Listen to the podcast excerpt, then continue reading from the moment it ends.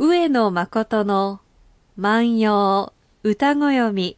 1月12日土曜日。皆さんおはようございます。毎日放送アナウンサーの八木咲です。毎週土曜日のこの時間は皆さんと一緒に万葉の世界を楽しんでいきたいと思います。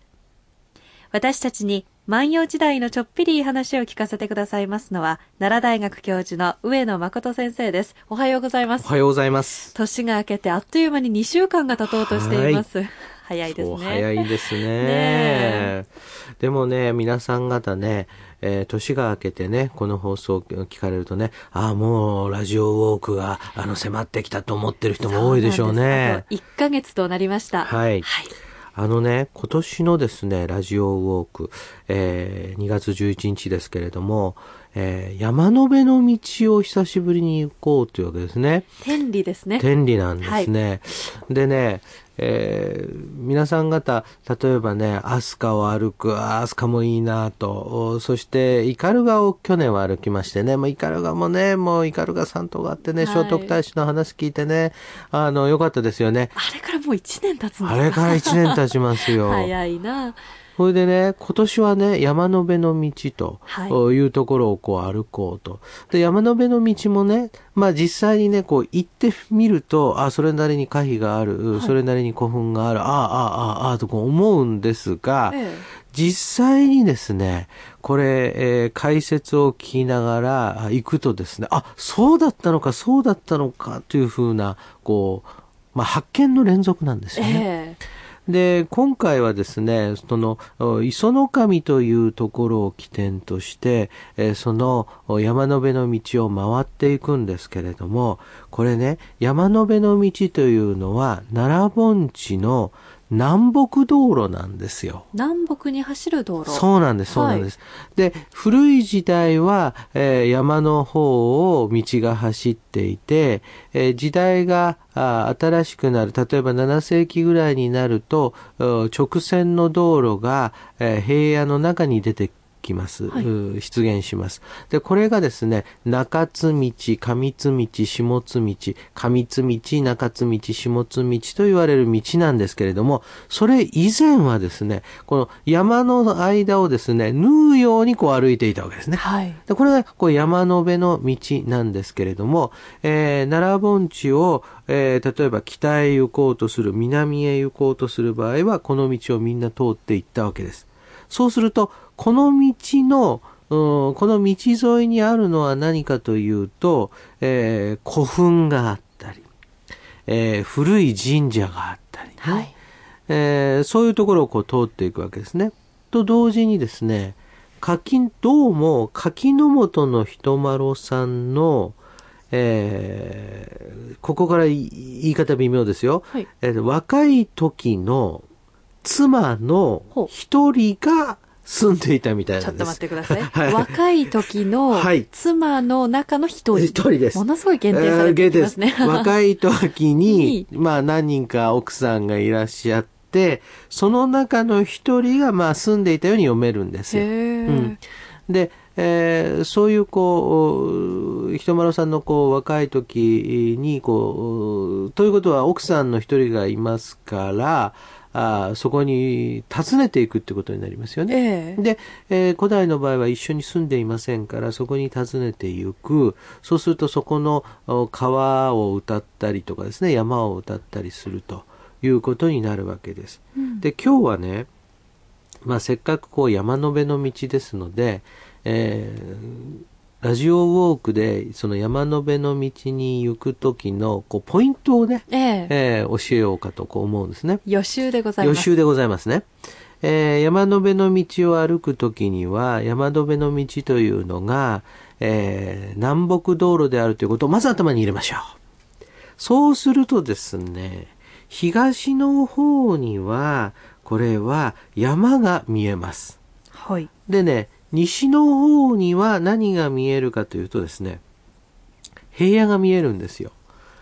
つまり歩きながらね、えーその東のお山並みと西の平野を見ながら、これが、あの、大和王権のね、発祥の地だ。で、その大和王権を制した大王たちの墓がこれだと思いながらまず歩いてほしい。はい。もう一つはですね、これが、えー有名な国のまほろばと言われたりする平地だと思いながらね、はい見てほしい。国のまほろばっていうのはね、これはね、国の良いところっていう意味なんですよ。はあ、国の良いところっていうのはこんなところなのか、こういう平地を言うのか。だから、平地と山とをこう、両方見ながらこう歩くと。ですからこれ、あのーまあ、この放送を聞いた人は、他のリスナーの人よりも、え賢くなっ、えー当然当日行くわけで、ちゃんと予習をしているわけですから。はいはいで予習をしている人は、南北道路ということが分かり、東西を見ながら、その大和の古代を実感しながら歩くことができるが、そうでない人は、そういう実感が得られないと。なるほど。いうわけですよね。今日は必ず聞いてほしいという。必ず聞いてほしいわけですよね。はい。でそうすると、そんな時に、あのね、その東の山並みをどのように歌に歌ったかという歌を今日は取り上げましょうというわけです。はいはいえー今日の歌はですね、こういう歌なんです。えー牧野七の1093番の歌なんですが、こんな歌があるんですね。三諸のその山並みに、こらが手を巻き向く山は次のよろしも。三諸のその山並みに、こらが手を巻き向く山は次のよろしも。えー、三諸っていうのはね、これは何を指すかというと、もともとは見森と言われたと思うんですけれども、その見森っていうのは何かというと、大切な森。で、大和の中での大切な森っていうのは、三輪山の森のことなんですね。はい。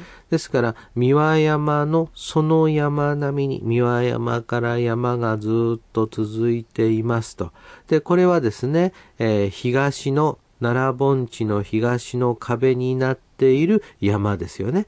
で、それが、その山並みは当然東の壁になって東西に続いているわけですよね。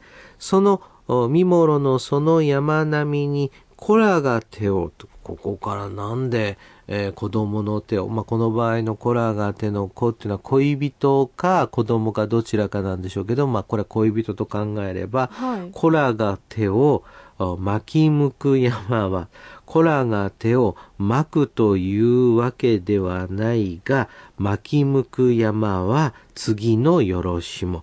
次が良いということは、その山の続き具合が綺麗だというわけだから、山並みが綺麗だというわけなんですよ。なんかすごく遠回りすあれね。ですね。もう一度言うとですね、三諸のその山並みに、子らが手を巻くというわけではないが、手を巻くという意味が入っている巻き向く山は、山並みが良いことだ。一言で言うと、まあ山並みが綺麗や。これだけ、これだけなんですけどね。あれ？あれだけ長いこと言って、それだけですか、これだけなんですね。これだけなんですね。これコラが手を巻くっていうのはがい、どういうことなんですかね？あのね、子らが手を巻くっていうのはね、はいえー男女がその一緒の床につくということの比喩的表現ですから、ええこれ、えっと、万葉集読んでますとね、えーどうもですね、古代の男の人は、女の人の腕枕で寝るのが好きだったみたいなんですよ。手を巻くっていうのは女性の手の腕枕はい、腕枕を男性が寝ると。寝る寝る。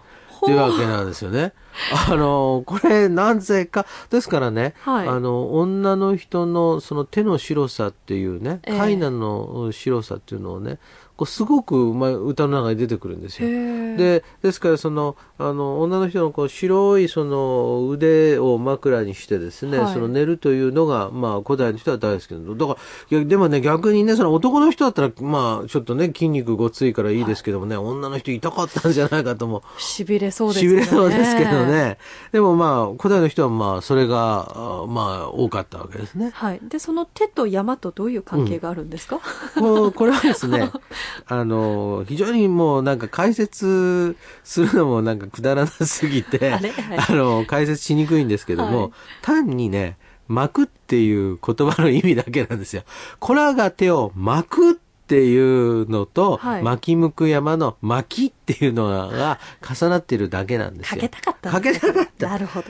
そうすると、だから、簡単に言うと、巻き向く山は山並みがいいね、次がいいねって言やいいのに、うんえー、三諸の山から続いている巻き向く山、あ子らが手を巻くというわけではないが、ってこういうふうにこう言っていくわけですよね。なるほど。面白いですね。面白いというか、くだらないというか、これね、でもね、古代の人はどう考えたんやろうね。これ、その、くだらんなーと言って笑ったのか、あ、いや、これうまくできてるなと思う。巻くと巻きむくが重なって重なってるうまい。うまいとかね。はい。うん、そう思ってるかもしれません。でも、考えてみたら、僕らが日頃こう使っているダジャレだって、1300年経ったら、なんでそんなのに平成の奴ら笑ってたんだと思うかもしれないから、まあこれ、その考えなんでしょうね。でもね、私ね、えー山辺の道ね、はい。うん、舗装されてない道で、ええしかもね、曲がりくねった道なんですよ。でね、人間は、その文明が発達すればするほどね、そのやっぱり効率というものを求めるし、その合理的なものっていうのを求めるので、その道はまっすぐな方が良いと。えで、しかも、これは広い方が良いと。いうふうにこう考えていくわけですね。で、こう山辺の道ってのは広くも、そのまっすぐでもないわけですよね。でも我々今その道をこう歩くことで、古墳を縫って歩く道なんですけども、ああ、そうなのか、古代はこんなとこだったのかとか思うわけですよね。だから、あの、道っていうのは、まっすぐだったらいいかっていうと、そうではないってことのこう象徴なんですよ。うんはい。それをね、その曲がりくねった道を、この何万人の人々がね、えそのラジオを聞きながらですよ。そして古墳のことは猪熊先生。そして、えー歴史のことは青山先生。万葉集のことは私。はいえーそして聞いてきたような嘘とは言わないけれども、楽しい楽しいお話は浜村さん。そうですそしてですね、えーもう様々なこうイベント盛りだくさんで歩いて、なおかつ勉強になると。はい。こういう機会ってのはめったにないんじゃないんでしょうかね。本当に26年ですか、うん続いているこのイベントですからね、うんまた歩くことで見えてくるものって必ずあると思いますので、うん寒い中ですけれども、はい皆さんぜひご参加いただけたらと思います。その時には必ずこの歌を口ずさんでください。三諸のその山並みに、子らが手を巻き向く山は次のよろしも。三諸のその山並みに、子らの手を巻くというわけではないが、巻向山は山並みが綺麗だな。今日は牧野七の一線飛んで93番の歌をご紹介しました。上野誠の万葉歌ご読みでは、上野先生に聞いてみたいこと、番組の感想など何でもお寄せいただきたいと思います。番組でご紹介させていただいた方には、番組特製ポーチをプレゼントいたします。宛先です。郵便番号530の530-8304毎日放送ラジオ上野誠の万葉歌ご読みの係まで。またメールアドレスは歌ご読みアットマーク mbs1179.com です。またラジオウォークに関するご質問などでも結構ですので、どんどんお寄せいただきたいと思います。先生寒い中今から体力づくり、はい励みましょう。頑張ります。はい。ということで、万葉歌ご読みはまた来週です。さようなら。さよなら。